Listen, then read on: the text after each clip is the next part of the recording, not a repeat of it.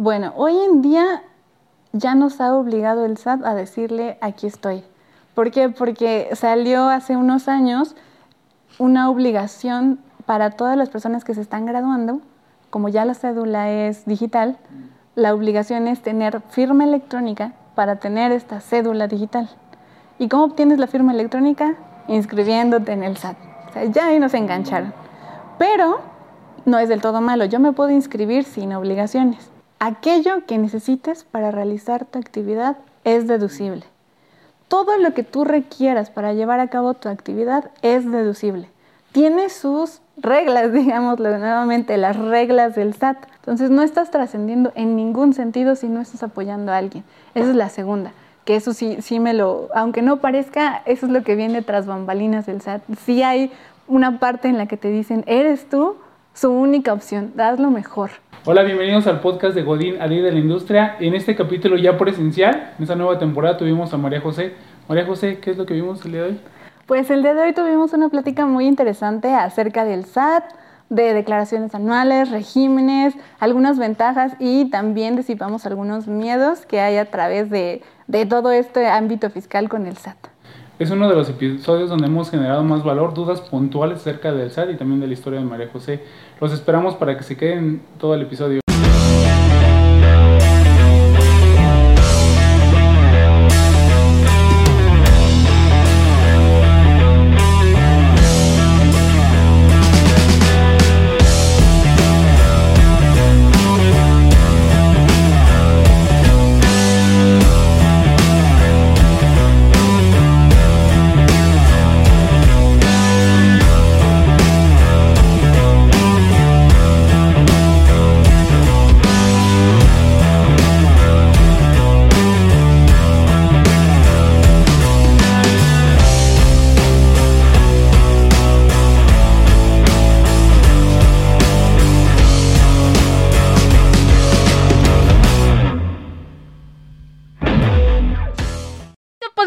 Llevado gracias al patrocinio de Panadería y Repostería Saludable Welker. Hola líderes, bienvenidos al podcast de Godín, al líder de la industria. Hoy me encuentro con María José. ¿Cómo estás María José? Hola, buenas tardes, mucho gusto. Sí. Un, gusto tenerte aquí. Vas a ser la primera mujer en esta temporada y luego presencial. Ya pasamos a presencial. A ver cómo nos va. Yo creo que nos va muy bien. Gracias por, por estos tres años, el evento ahí en vivo. Y empezamos ahora ya con, con las charlas presenciales. Bueno, María José, para los que no te conocen, ¿cómo te describirías? Bueno, pues mm, yo soy licenciada en contaduría, egresada de la Universidad La Salle Pachuca y hice un diplomado de coaching empresarial por el TEC de Monterrey. Estuve seis años trabajando en el SAT y ahí la verdad es que aprendí muchísimo. Estuve en el área de servicios al contribuyente, pero igual me empapé de auditoría y de recaudación. A su vez estuve igual, bueno, fuera del SAT, trabajando de forma privada, en, ahora sí que en despachos, y hoy en día ya tengo el mío, que es expertos fiscales. Ok, la pregunta que siempre les hago para conocerlos un poquito más y saber por qué están haciendo lo que están haciendo, esa es la pregunta, ¿por qué haces lo que haces?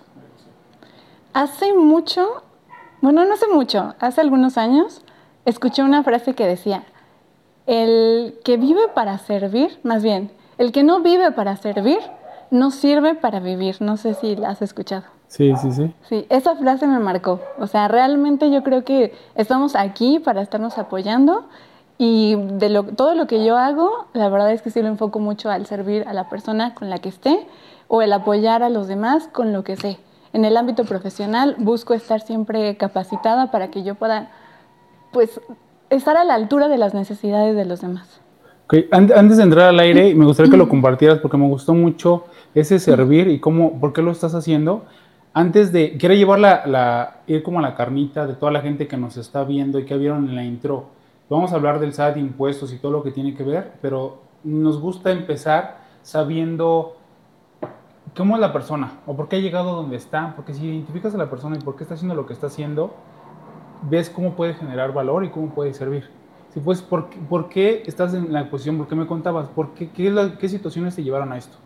Bueno, el SAT, que es el lugar en donde más he trabajado profesionalmente, me enseñó muchas cosas en el ámbito profesional, ¿no? Fiscal, auditoría, recaudación, como lo decía, pero también me ayudó mucho a entablar conversaciones con muchas personas. Yo estaba como asesora en servicios, es decir, las personas que han hecho una cita los pasan con un asesor. Esos asesores era yo. Uno de esos era yo. Entonces, cuando ellos venían, yo sé que no vienen todos de la, de la misma ciudad, sino hay personas que venían de lejos, hacían tres horas, subían un camión, se esperaban a la fila que estaba afuera para solo venir 30 minutos con nosotros. Y la verdad, todo ese esfuerzo, pues queríamos recompensarlo de alguna manera. ¿De qué manera? De darles una buena atención. ¿Sabes qué? Vine hasta acá solamente para que tú me ayudaras a resolver X situación. O sabes qué, tuve un pendiente con esta persona que me está llevando a la contabilidad, pero ¿qué crees?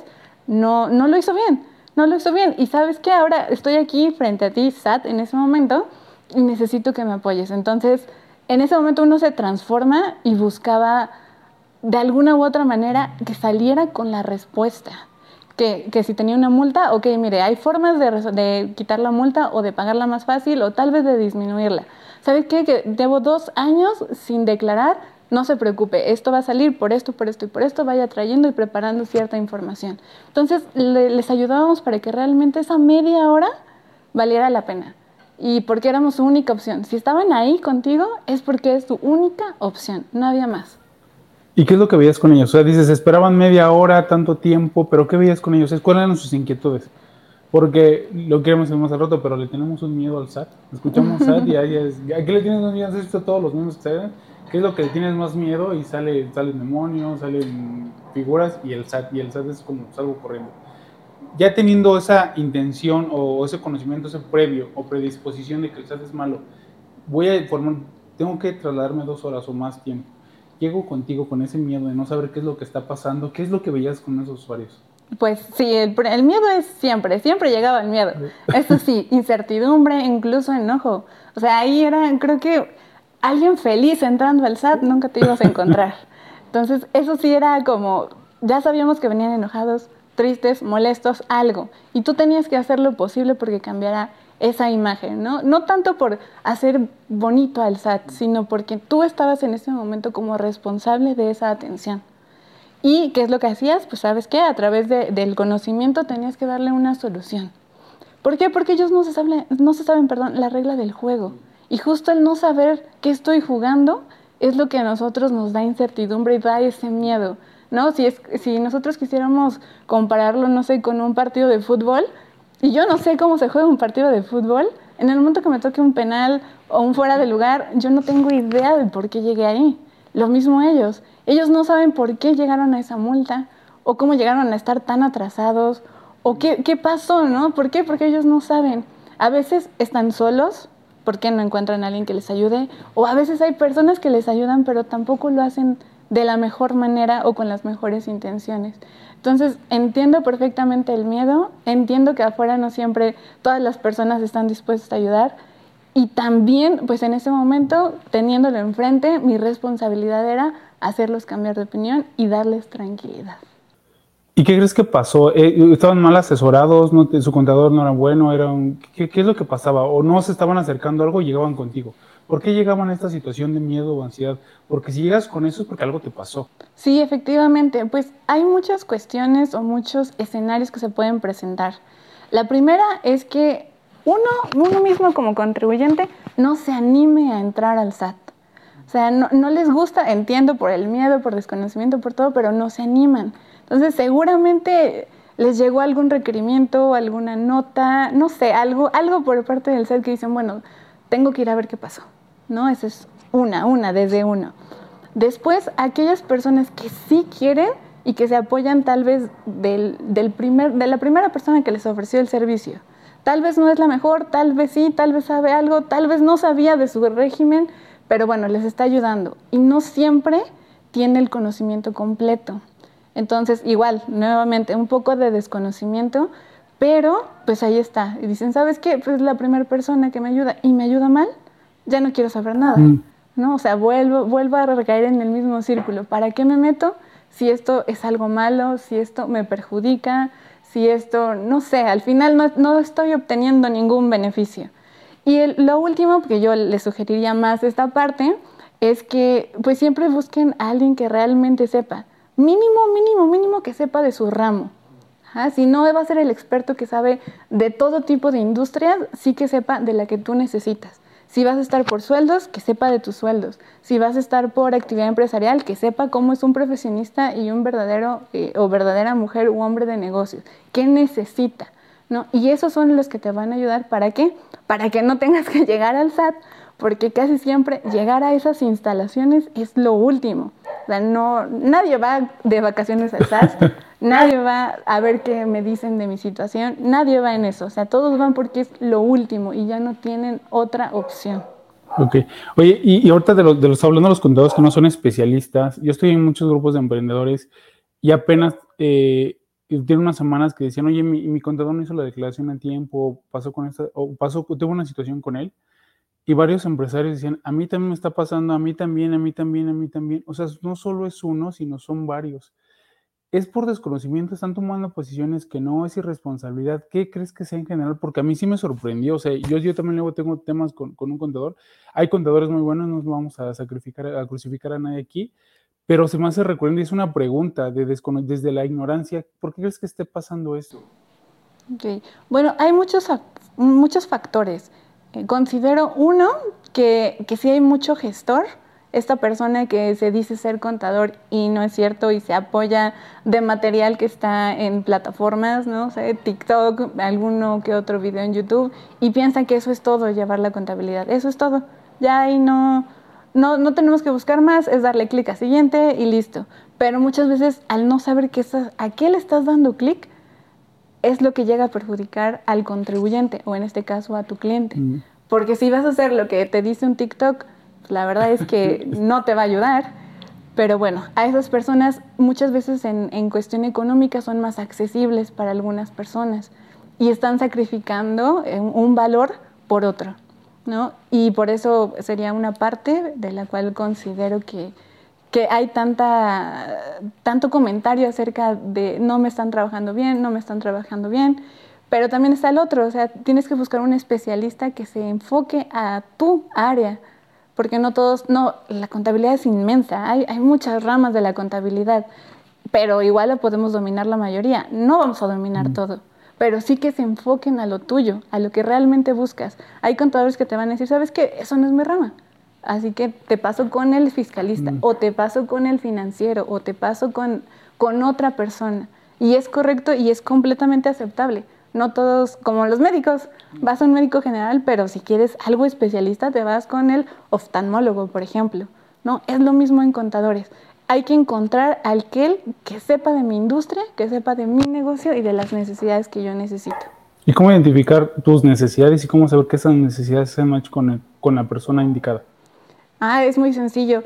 Aquí se puede, bueno, en lo personal, nosotros hacemos sesiones diagnóstico. Estas sesiones diagnóstico es una pequeña plática con la persona donde el contribuyente busca, más bien, dice lo que necesita.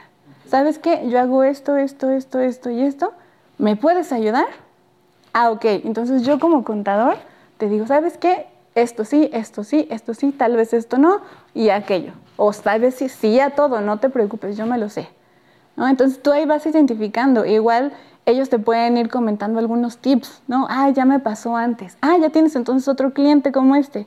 Sí, ya tengo otro cliente. Entonces esa parte tú como contribuyente o como tú como futuro cliente de algún contador lo puedes ir identificando. ¿Sabes qué? Ah, es que me dijo que ya le tocó otra, eh, una cuestión similar. Entonces yo creo que sí sabe de esto. ¿No? Igual pregunten, muchas veces no nos preguntan, eso es una realidad, a nosotros no nos preguntan, como que dicen, ah, ya, él, él debe de encargarse de todo. No, pregúntenos, ¿sí? Yo, yo he tenido clientes que están ahí, oye, no le entendí esto, ¿me explicas? Y ahí vamos a explicar. Oye, no le entendí esto, ¿me puedes decir qué pasó? Ah, sí, claro, porque si realmente manejas, ahora sí que esa rama, puedes explicarlo con manzanas, con peras, una y dos y tres veces.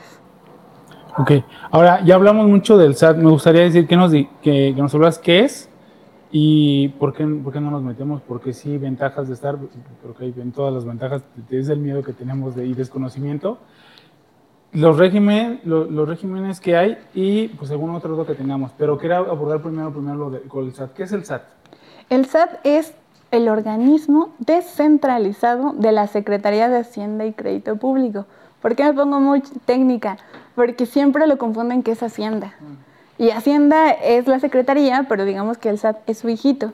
Y ese hijito es el que se encarga de recaudar todos los impuestos, nada más. Hacienda hace muchísimas cosas más, pero su hijito, que en este caso es el SAT, es el órgano desconcentrado que le ayuda a recaudar todos los impuestos. ¿Por qué le tenemos miedo al SAT entonces? Yo considero que es porque no sabemos jugar este juego del SAT. Las reglas están en la ley y claramente no todo mundo va a estar en la ley al, 100%. Al no, al no saberlo nos va a dar mucha ansiedad, mucha incertidumbre y no vamos a querer jugar algo que desconocemos completamente. Más que eso, más que otra cosa, yo pensaría que es eso, es el desconocimiento y la mala experiencia que podemos llegar a tener. Y le agregaría yo un plus, que sería el castigo que tenemos por no saber este juego. Porque no nada más es, aquí están las reglas, ejecútalas, ¿no? Hay que saber cómo se hace. Y si no lo hacemos, nos castigan. No sé si han visto algún ah, meme que dice, págame impuestos. ¿Y cómo los pago? Ah, no sé, tú búscale. Pero ¿dónde lo busco? No sé, tú búscale. Y si me equivoco, pues te castigo. ¿No? O sea, es un meme que he estado viendo. Efectivamente, de alguna manera el SAT te está delegando a ti mismo la responsabilidad, pero a la vez te está diciendo, y si lo haces mal, te voy a castigar. Entonces sí te quedas como de, entonces ahora dónde, a dónde voy, ¿no? Si de todas formas me van a castigar, mejor no me meto. Pero no, sí hay formas de jugar bien este juego sin complicaciones. Dice las reglas, ¿las reglas dónde las aprendemos? Pues técnicamente en la ley, pero es, o sea, son muy técnicas, mucho, muy técnicas. Hay de repente blogs donde te explican estas reglas enfocadas a, solo un tema y son muy, pues muy accesibles, se, se entienden bastante bien, pero al final si no estás inmerso o tal vez no es el artículo que necesitas, pues sí lo vas a dejar de lado, ¿no? O vas a decir, es demasiado técnico, demasiado complicado, mejor lo veo después, ¿no? Pero pues sí, estas reglas técnicamente están en la ley, ¿qué ley? Pues las que la ley de ISR, IVA, el mismo SAT las determina. El mismo SAT nos tiene en un círculo donde él domina, pero no pasa nada. De verdad que si vamos poco a poco, eh, sí se puede, se puede hacer un detalle muy, muy bueno y sacarle provecho, porque muchas veces piensan que es solamente castigo y es solamente pagar y ya en el momento que me inscribo ya no tengo vuelta atrás. Y no, hay formas de aprovechar esto bastante bien. Ahorita dices, me inscribo al SAT o le, ¿cómo le hago? Le indico al SAT que ya estoy generando ingresos, porque es lo que quieres decir, o es lo que yo entiendo, no es lo que quieres, es lo que yo entiendo. También preguntan mucho, me han preguntado a mí, dicen, oye, eh, los mismos emprendedores en los grupos que estoy comunicamos dicen, ¿le reporto o no le reporto al SAT? Bueno, sí, y la respuesta que yo les digo es, si no le quieres reportar, si no le quieres reportar al SAT, pues no vas a tener beneficios, porque no estás declarando que vas a, si vas a querer crecer en un momento, tiene que haber ingresos, tienes que reportar en qué te gastaste y en qué no te gastaste porque si no vas a seguir en la misma situación. ¿Qué más bien, qué beneficios hay? Creo que son todos, pero, pero que, los digas, o sea, que nos ayudaras a confirmar cuáles son los beneficios de reportarle al SAT o de ingresar al SAT y cómo lo hacemos. ¿Cómo le digo al SAT, mira, aquí estoy? Bueno, hoy en día ya nos ha obligado el SAT a decirle, aquí estoy. ¿Por qué? Porque salió hace unos años una obligación para todas las personas que se están graduando como ya la cédula es digital, la obligación es tener firma electrónica para tener esta cédula digital. ¿Y cómo obtienes la firma electrónica? Inscribiéndote en el SAT. O sea, ya ahí nos engancharon. Pero no es del todo malo. Yo me puedo inscribir sin obligaciones. Entonces yo nada más saqué mi numerito, ya el SAT ya me enganchó, digámoslo de alguna manera. Y en el momento en que yo ya quiera empezar a trabajar, yo ya tengo ese numerito con el cual yo le puedo reportar al SAT. ¿Qué ventaja hay para reportarle al SAT? Yo pensaría que es la tranquilidad. Principalmente es tranquilidad. Tengo personas, tengo amigos, compañeros o clientes que se preocupan más de cómo evadir o eludir que de cómo hacerlo bien. A veces es más fácil hacerlo bien porque no es tan complicado que ocultar el dinero en el colchón, que ver a quién se lo paso, que se lo pase a mi mamá, mi mamá, mi papá, mi papá acá, mi papá lo saca, o sea, hacen muchísimos movimientos cuando realmente no es tan complicado, solo por querer esconder esa parte. Entonces yo primero pensaría que la, la primera ventaja de empezar a reportar es eso, una tranquilidad porque no vas a estarte ocultando y dos, vas a empezar a jugar. Si realmente quieres dominar esto y quieres obtener ventajas, necesitas jugar en algún momento. Si no juegas estas reglas, digo, si no juegas ahora sí que el juego del SAT, nunca vas a poder dominar este juego. Entonces empieza, date de alta, es tu primer ventaja, tu segunda, reporta, de poquito en poquito. No todo el mundo mm. empieza en grande. Entonces, si vas empezando de poquito en poquito, cuando seas grande, un, negocio más grande, eh, un, empresario más exitoso, económicamente te va a ir mejor. Entonces, cuando ya llegues a eso, vas a tener un, camino tan fácil que seguiste que cuando estés en esa posición, vas a decir, ok, qué bueno que lo hice. Que alguna otra persona que dice, bueno, ya hasta que me vaya bien es cuando voy a empezar. No, ¿por qué no ir empezando de poquito en poquito para llegar a esos, esos grandes metas o, u objetivos? ¿Cuántos? Porque es, es hace la, la, firma electrónica y es el régimen cuál es? No. De, ah, no es un régimen, es sin obligaciones. Sin obligaciones fiscales. Ese es el primero que obtienes. Es el primero que obtienes. ¿Qué es un régimen y cuántos hay? Ah, hay muchos. Pero un régimen es, en pocas palabras, las es un conjunto de actividades. Bueno, yo así lo voy a decir, lo voy a determinar muy, tal vez coloquialmente. Son actividades muy similares que el SAT les da una regla a seguir. Ejemplo, tal vez yo rento, rento locales, oficinas, edificios, un terreno, ok, todo eso va a estar en el régimen de arrendamiento. Y en ese régimen de arrendamiento van a estar las reglas para ese régimen de arrendamiento. Es decir, va a haber ciertos beneficios, ventajas, deducciones, que no voy a encontrar en otro. ¿Por qué? Porque me los establecieron para este régimen. Voy a ver otro conjunto de actividades que tal vez empiezan a tener los empresarios, profesionistas, todas las personas que están por su cuenta y que gastan para obtener un ingreso. ¿A qué me refiero? Tal vez tuve que pagar la renta de un local, contratar personal, etcétera. Y todos estos que tienen como estas similar este, actividades o gastos, van a estar en actividad empresarial y profesional.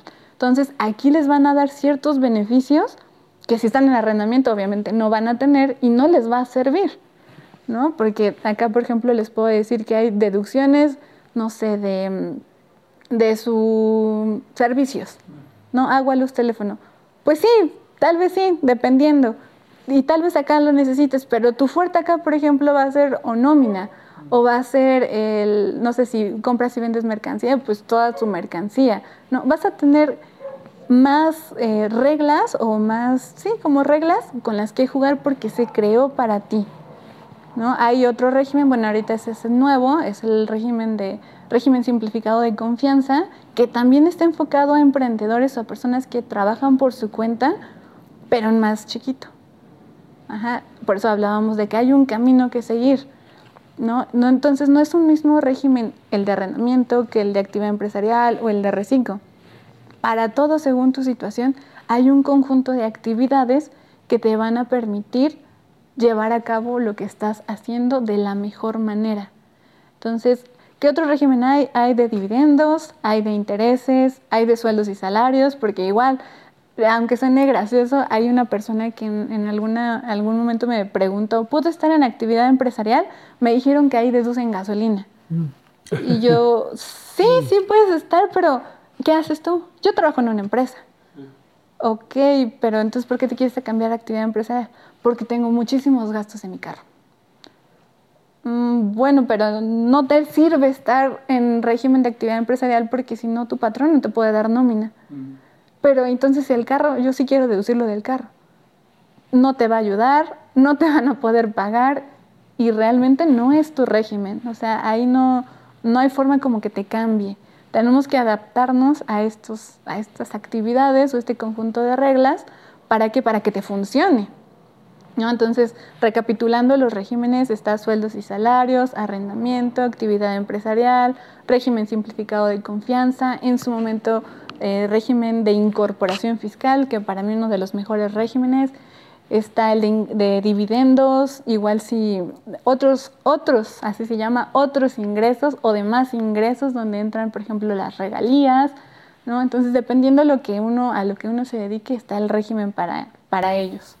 Ahora, se pueden eh, tener porcentajes, es lo que entiendo. ¿Y por qué se tiene? Porque puedes tener más actividades, más bien, puedes tener varias actividades y puedes tener una como tu prioridad. ¿no? Por ejemplo, puedes estar en sueldos y actividad empresarial, claro que sí, pero siempre cuando tengo un negocio. Pero tal vez el negocio apenas va empezando, ¿no? Entonces puede ser un 10% y un 90% del total de mis ingresos. O puede ser al revés, ¿sabes qué? Ya el negocio me está dando demasiado, que ya es un 70% y ya lo que gano por sueldos es un 30%. Entonces tú puedes tener todas las actividades que sean, ahí sí no hay límite. Y nos podemos estar dando de alta y de baja sin problema. El punto es darle a entender al SAT o comentarle o, compartirle lo que estoy haciendo. ¿Sabes qué? Hoy voy a poner negocio, ya no me gustó el negocio. Hoy voy a trabajar por sueldos, ya no me gustó trabajar por sueldos. Ahora voy a rentar, ok, ya no voy a rentar. Ahora voy a hacer las tres, no pasa nada.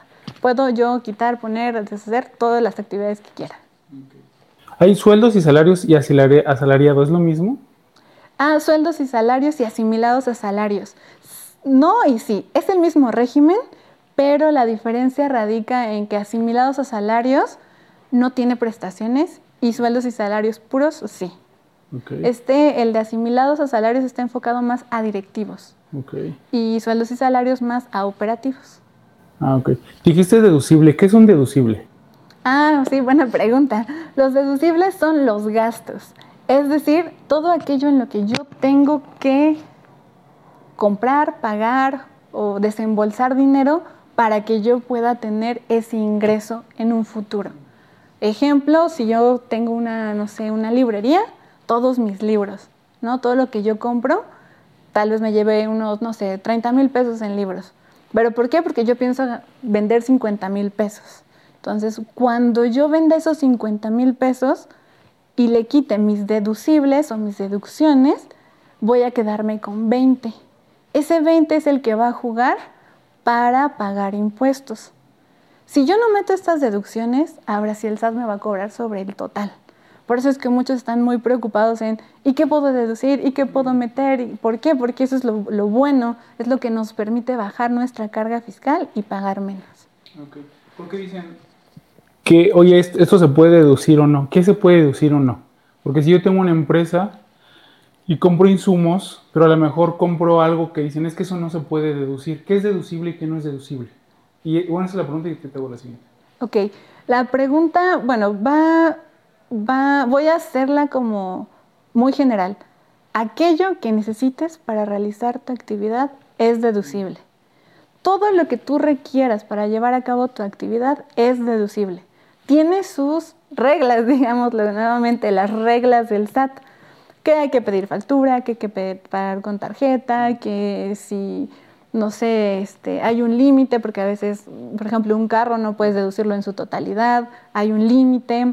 Tal vez si voy a meter una computadora no se deduce de la misma manera que si compro papelería, pero en realidad el deducible o las deducciones son todo lo que yo necesite para llevar a cabo mi actividad. Así todo, inmuebles, mercancía, gastos, servicios, personal, todo eso es mi deducción.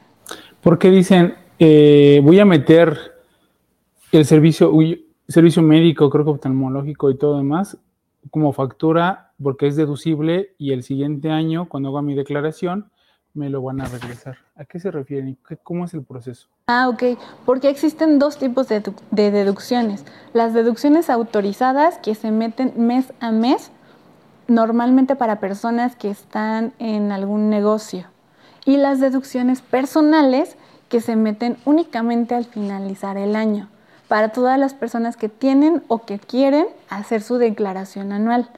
Estas deducciones personales eh, podríamos englobarlas que son aquellas en las que el contribuyente o la persona que los paga está pagando por algo para su bienestar. Mm. Y si nos ponemos a recapitularlo, está lo de los honorarios médicos, gastos hospitalarios, la casa, los intereses que pagamos de una casa, prima de seguros de gastos médicos mayores, el ahorro para nuestro retiro, colegiaturas. Si lo vamos como generalizando, efectivamente son para que tengas una mejor vida. Por eso le llaman como deducciones personales, porque son ahora sí que por cada uno. ¿no? Y estas no se pueden hacer mensuales, pero sí anuales. Estos todo el mundo lo puede meter. Todos los que paguen impuestos pueden meter estas deducciones personales en su anual. Por eso muchas personas, aunque no tengan que hacerla anual, lo quieren hacer. ¿Por qué? Porque cuando juegan estos gastos, les regresan parte de ese impuesto. Ok. Digamos, colegiaturas, yo pago 20 mil pesos de colegiaturas. Ajá. ¿De ese cuánto me... ¿Hay, un porcentaje? Como tal, no hay un porcentaje. ¿Cómo, ¿Cómo juegan las deducciones? Vamos a comparar primero un negocio y después una persona que trabaja por nómina. Cuando tengo un negocio, no sé, gané 10 mil pesos, ¿no? Pero entre todos mis gastos pagué 8 mil y realmente me quedé con 2 mil. Cuando yo estoy por sueldos y salarios, yo gané 10 mil y me están cobrando sobre 10 mil. O sea, acá eran 10 mil y terminé, me terminan pagando por 2 mil. Acá es 10 mil y termino pagando por 10 mil. ¿Por qué? Porque se supone que todo me lo da la empresa. No tengo forma como de disminuir más, así tenga que pagar gasolinas o así que me tenga que capacitar o comprar algún libro estrictamente o bajo la ley, todo te lo da la empresa, tú no gastas de nada, te llevas tu sueldo íntegro. Lo que recibes en la nómina te lo llevas al bolsillo. Entonces no hay como esa disminución.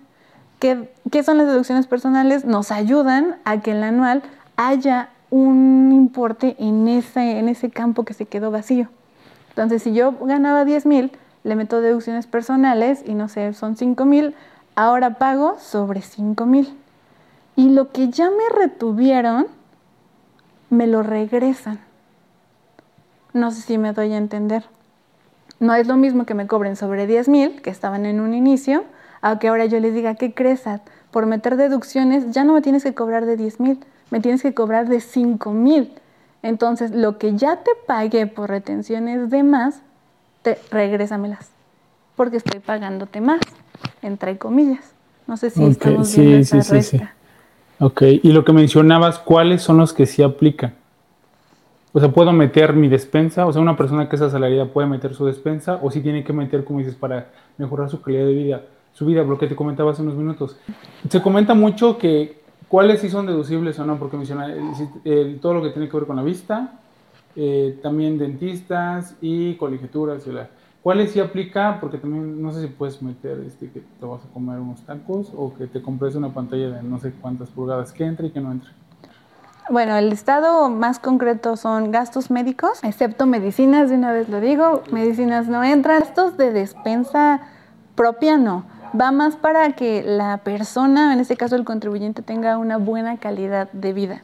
Entonces se enfoca en educación, en salud, en vivienda técnicamente y en una seguridad social. Por eso, si ahora sí lo desglosamos un poquito eh, estos conceptos, que estos son completamente míos para estructurarlo y para darle a conocer a los demás cómo, cómo son, esos no los van a encontrar en la ley, así que de aquí se desprende pues de la salud se desprenden los gastos médicos, los gastos, consultas, honorarios, psicólogos, también este, nutriólogos, lo mismo, igual viene siendo para el bienestar del contribuyente. La vivienda, pues todos los que tienen créditos hipotecarios. Eh, la colegiatura para uno mismo, para padres o para hijos. Gastos funerarios también, que esperamos esos nunca los toquen, pero bueno, entran. incluso transportación escolar, o ahorro para el retiro. Entonces, técnicamente estos son los que entran y como recomendación pidan factura de todo y paguen con tarjeta de todo, porque unos sí son en efectivo y otros no, pero para no para quedarnos con una idea, todo con tarjeta. ¿Tarjeta te refieres débito y crédito? ¿Aplica por las dos? Efectivamente. Ah, ok. Vale. Pues hay otra recomendación para que lo, lo hagan. Y al final nos vamos a dar tus datos pues te quieren preguntar más. claro que sí. Si nos metemos en este tema, vamos a seguir abundando más la declaración anual, ¿qué es? ¿Y qué fecha tenemos? Porque siempre dicen, ahí viene la declaración anual. Abril, mayo, este, ¿qué fecha tenemos? la declaración anual se presenta cada año en el mes de abril. Es un reporte anual que se le hace a la, al SAT, al mismo SAT, donde le decimos, ¿sabes qué? gané tanto. Tuve tantas deducciones dependiendo a qué me dedico, tanto personales como autorizadas, con una utilidad de tanto y un pago de impuestos de tanto. Ahí es cuando yo le estoy diciendo, mira, ya cumplí, ya está bien, ya no me revises ni me cheques, yo ya estoy cumpliendo al 100% con lo que me pides. Pero ahí es donde sale la famosa devolución de impuestos o la famosa me toca pagar. ¿no? Entonces ahí hay tres escenarios, que salga en cero, que me toque pagar o que haya una devolución de impuestos. ¿Por qué sucede esto? Porque dicen, es que yo le voy a declarar, el meme que decía hace rato, yo le voy a declarar diciéndole, mira, aquí está, estoy declarando que esta es la información, pero me vas a cobrar. ¿Por qué la gente no lo quiere hacer? Y yo también he visto, yo aquí, ya viene la declaración y metí la factura esta, esta, esta, esta, y va a haber devolución y bien contentos y hacen fiesta con lo del SAT y invitan a comer a todos sus cohetes. ¿Por qué? Ok, porque hay tres escenarios. El escenario de en donde sale cero Normalmente se le da a las personas que solo tienen una actividad. Un solo patrón, si estoy trabajando por nómina, solo tengo un patrón. No tengo otra fuente de ingresos, solo es uno. Y es así técnicamente lo que yo gané y lo que me pagaron de impuestos o me retuvieron de impuestos. Hasta ahí. Y ya no hay como mayor complicación. Pero ahí se tiene, aún así se tiene que hacer. No siempre, hay ciertos requisitos. Para saber si lo tengo que hacer, yo quisiera voltear un poquito la tortilla. ¿A qué me refiero? A que en estricto sentido, imaginémonos que todos tenemos que hacer la declaración. Sin embargo, el SAT releva a unos cuantos de no hacerla. ¿A quiénes? Hacía grandes rasgos para que sea como más dinámico. Aquellos que solo tienen un patrón. Punto. Hasta ahí. Y que no ganan demasiado dinero. Que para él es 450 mil más o menos. Que a veces hay sus excepciones. Ya después lo podremos tocar. Pero en pocas palabras es, todos tenemos la obligación y solo el SAT le dice, bueno, a ti te la perdono, a ti también y a ti también.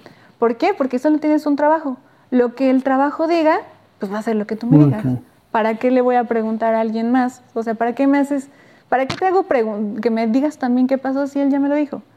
Pero si tú tienes dos trabajos, ah, ok, no, sí, avísame, dime, dime, dime, dime si efectivamente son los dos. Porque si no son los dos, pues yo tengo que checarlo con ellos. Pero si es uno, va, te la paso, digámoslo así, no la hagas. Y digamos que es la única manera en la cual no estamos obligados a hacerla. Pero si yo tengo un negocio, trabajo por sueldos, tal vez tengo regalías, no sé, tengo muchas cosas, pues sí, el SAT va a decir, necesito que me confirmes que todo es cierto. Necesito que me vuelvas a dar como el resumen de lo que hiciste. Entonces, así podríamos como resumir a grandes rasgos. Igual no está en ley, es una forma en la que yo busco comunicárselo a mis clientes para que sepan en qué momento no están obligados a hacerla. Y conforme a eso, dicen, si se te regresa una parte de impuestos o tienes que pagar. Cuando se nos regresa una parte de impuestos es justo, en su mayoría, cuando entra lo de las deducciones personales, ¿no? En la que nosotros ya sabíamos nuestro sueldo, no teníamos nada que deducir y pagábamos sobre el total de nuestro sueldo. Si metemos estas deducciones, cuando las metemos, obviamente va a cambiar la carga fiscal y ya no van a ser los mismos 10 mil que yo ganaba, ¿no? Ahora van a ser los 5 mil o 8 mil o no sé, 3 mil, de una manera en que esa diferencia que ya me había retenido mi patrón, ahora resulta que es alto a comparación de mi nueva carga fiscal. Y lo que, ahora sí que la diferencia es lo que me regresa. Diferencia entre, un contador y un financiero. ¿Son lo mismo o no son lo ah. mismo? ¿Por qué los contadores le caen gordos a los financieros y los financieros se mal con los contadores? Ajá, eso no me la sabía. Yo no había escuchado tanto la del financiero y contador, sino administrador y contador. Pero, pero justo tocando este tema del financiero, la diferencia radica principalmente en que el contador tiene la información desde abajo, bien desmenuzada, o sea, desde el ticket, la factura, desde eh, la transferencia o el pago en efectivo, desde ahí tiene el contador la información la trabaja, la pasa a sus sistemas, la ordena y la muestra de tal manera que ya es concisa. Ya a partir de esa información puedes empezar a tomar decisiones y bueno, se toman decisiones, se hacen presupuestos y se trabaja con toda esa información que crea el contador. El financiero también, pero el financiero no la tiene desde abajo. Entonces técnicamente el financiero empieza a distribuir esa información o esos recursos una vez que el contador ya lo tiene. Normalmente en una junta directiva en las que me ha tocado estar, tienen tanto contador como financiero, precisamente por lo mismo. Los dos pueden opinar acerca del funcionamiento. ¿Por qué? Porque uno sabe como hasta dónde puede llegar y el otro sabe desde dónde viene igual. Entonces yo creo que radica mucho en eso. Uno lo tiene desde abajo y el otro lo tiene ya hecho, ya completo, ya global, pero los dos lo pueden proyectar. Y ya como, como experiencia también propia en las empresas que he estado, el contador, como dices tú, es el que maneja desde los tickets, desde las compras y quiere que todo lo factures para que pueda reportarlo y llegas con, oye, compramos esto y la factura.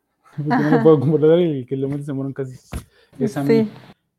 Pero el contador, desde mi punto de vista, es, yo les he preguntado también a contadores porque he trabajado con un montón eh, les he dicho, oye, ¿y por qué no, pues, por qué no lanzar como el financiero? Yo siento que es como un complemento, sabes finanzas, sabes, eh, sabes contabilidad, sabes finanzas, siento que te complementas mucho. Y a los que saben de las dos partes, yo he visto que dominan muchas áreas de la empresa, porque ven presupuestos, inventarios, y pueden tener el control, bueno, pueden saber qué es lo que está ocurriendo, eh, monetariamente y numéricamente, porque no te, te evita todo lo que tiene que ver con la operación, logística, que es otro rollo.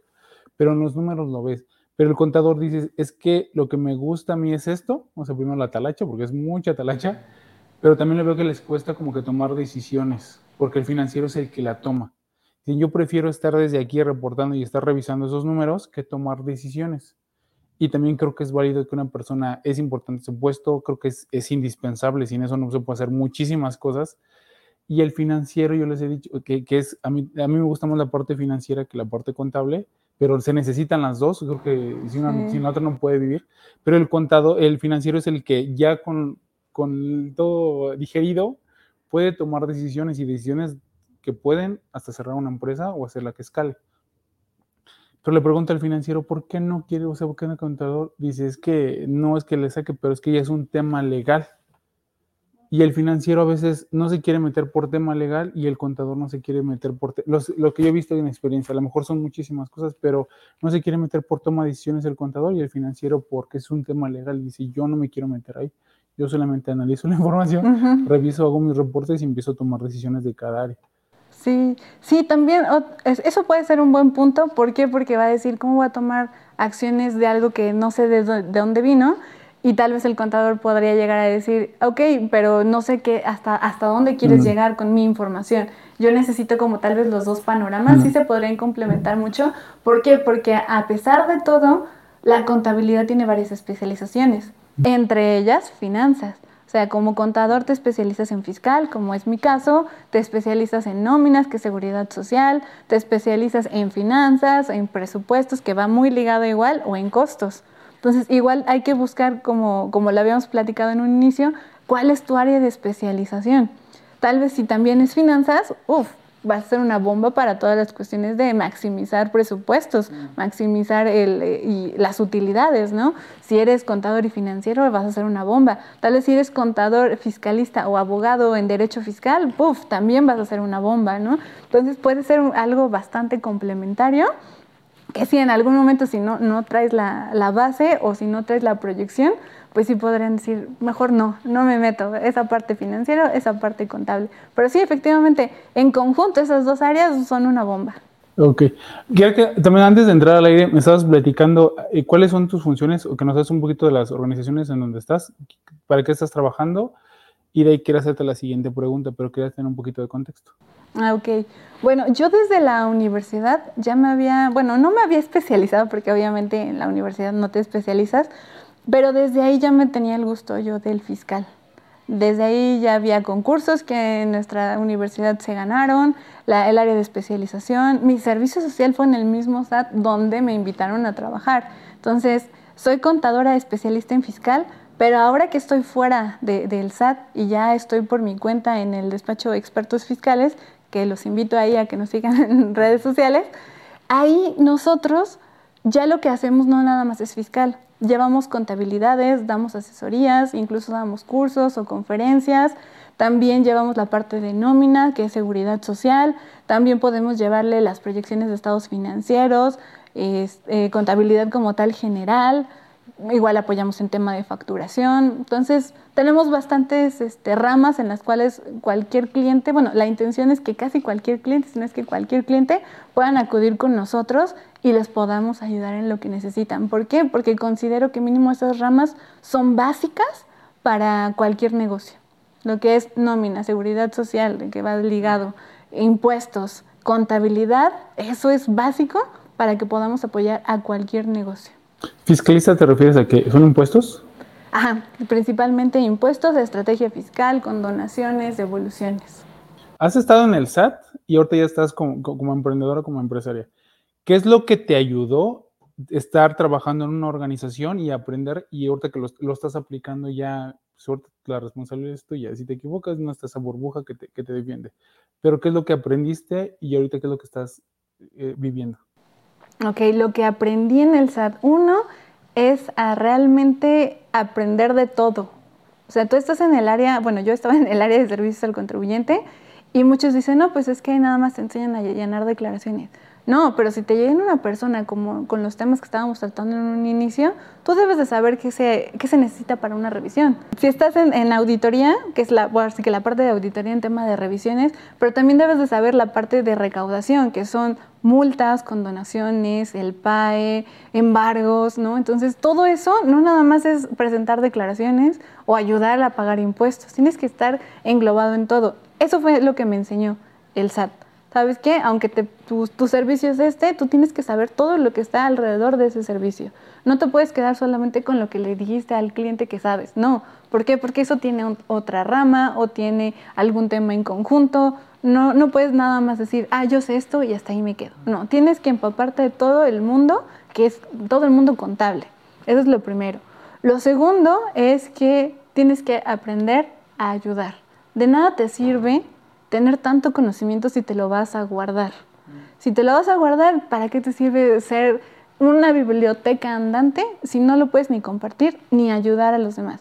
Como dicen, el ser el más listo del cementerio, ¿no? No te va a servir de nada. Sí, exactamente. Todo te lo vas a llevar y, ah, perfecto, qué bueno. Y todo el mundo seguramente va a saber que eres el más listo, pero no hiciste nada con eso. Entonces no estás trascendiendo en ningún sentido si no estás apoyando a alguien. Esa es la segunda que eso sí, sí me lo, aunque no parezca, eso es lo que viene tras bambalinas del SAT. Sí hay una parte en la que te dicen, eres tú su única opción, das lo mejor. Entonces, eso sí lo traslado en cada una de mis asesorías, en cada uno de mis clientes. Busco saber qué es lo que necesita, porque yo le puedo decir la ley tal vez de memoria, pero no quiere él saber la ley de memoria. Él necesita saber cómo resolver sus inquietudes, cómo evitar una multa, cómo tal vez pagar lo que realmente le corresponde, cómo contribuir sin tanta complicación. Eso es lo que me interesa ayudar. ¿no? Y segundo, pues sí, efectivamente, que ya saliendo del SAT estás tú. Tienes que, si tienes iniciativa en una organización, fuera de ella tienes que tener el triple de iniciativa. Nadie te va a estar correteando como te lo estaría haciendo un jefe. Aquí eres tú y si quieres escalar y si quieres seguir adelante y si quieres que este proyecto realmente llegue al objetivo, pues te va a tocar hacerlo tú sola. Tú vas a ser jefe, tú vas a ser asesor, contador, área de recaudación, este, auditoría, todas las áreas, vas a empezar así. Ok. Y aprendizajes, ahorita, ¿cuáles son los, como los golpes más fuertes que has recibido estando por tu cuenta? Bueno, no, pues, no, no, dos o tres, porque si no, vamos a acabar. hay, hay muchos. Pues uno que fue muy fuerte fue la pandemia. La pandemia yo creo que tal vez es como un cliché hoy en día, porque efectivamente la pandemia vino a cambiar muchas cosas, pero una de esas fue justo esto, eh, el servicio, porque en ese momento no buscabas un contador, buscabas un médico, no buscabas pagar impuestos, sino pagar medicinas, no buscabas evitar el SAT, sino sobrevivir en algunos casos, ¿no? Entonces sí estuvo muy rezagado ese tema, sin embargo no era, o sea, había personas que, o sea, el problema seguía, ¿no? O sea, el SAT nunca se detuvo, jamás cerró, jamás dijo, oiga, vamos a parar. No, no, no, o sea, siguió adelante y siguió pues pidiendo, recaudando y esto permitió abrir la cartera de clientes a nivel, pues no nacional, pero sí fuera del estado, que me permitió pues llegar a otros lados y de otras maneras, lo cual pues de alguna manera terminó siendo un aprendizaje, ¿no? Uno se enfrasca en lo que ya conoce y cuando viene un golpe fuerte en la vida es cuando dice, ok, tengo que pensar más allá. esa podría yo resumirla. Wow, ok, qué padre. Bueno, no, te, te voy a hacer unas- una serie de preguntas, una serie de palabras. La primera palabra que te venga a la mente, ¿Ok? ¿sí? ¿Estás lista? Lo primero que se te venga, ¿vale? Sí. Eh, María José, Ah, ¿yo? Sí, yo pensé que iba a decir otra palabra. este, yo... Emprendedora. Contabilidad, Mi área. impuestos, Fascinante. negocio, Emocionante. familia, Lo mejor. IVA, Impuesto. México, Hogar. ayudar, Siempre. gente, Apoyo. pues ya. Son las preguntas que, que- que tenemos más específicas para ti. Bueno, hasta ahorita, ¿cómo te has sentido? Bien, muy a gusto. Muchas gracias. Libros que nos recomiendas si queremos emprender o queremos crecer una organización. Ok, emprender. Ya sea temas de impuestos, de contabilidad fiscal, negocios, o que te hayan marcado, sea novelas, comedias. eh, Ok, pues sí tengo algunos. Finanzas, por ejemplo, para, porque sí, contaduría va muy ligado a finanzas y uno que sí me empezó a abrir el panorama fue el pequeño cerdo capitalista. Recomiendo los dos, tanto el inicial como el de inversiones, 100%. Es la manera más coloquial, pero técnica, de que puedas entender las finanzas y cómo aprovecharlas. Incluso toca temas de deducciones personales. Aquí Ah, sí, sí bueno, sale, sí sí, sale esa parte tocó. ahí en esa, e- en esa lectura. La ganancia en su primero, Ok, Profit First, ¿no? De, Sí. de Mike ¿no? sí, ese, ese igual te cambia. De hecho, hace mucho hincapié en la contabilidad tradicional y cómo debería progresar la contabilidad. Y efectivamente, la contabilidad, como, como lo estuve platicando, tiene sus reglas y es A, B, C, pero hoy en día tienes que pensar qué necesita el cliente, ¿no? ¿Cómo la vas a adecuar a lo que ellos buscan, que principalmente es la utilidad? ¿No? Y es muchas veces lo último que les decimos, no les decimos, ay, ¿qué cree? Tuvo de utilidad tanto, no, le decimos, tuvo de gastos tanto y ingresó tanto y va a pagar tanto, ¿no? Y él, ¿y cuánto gané?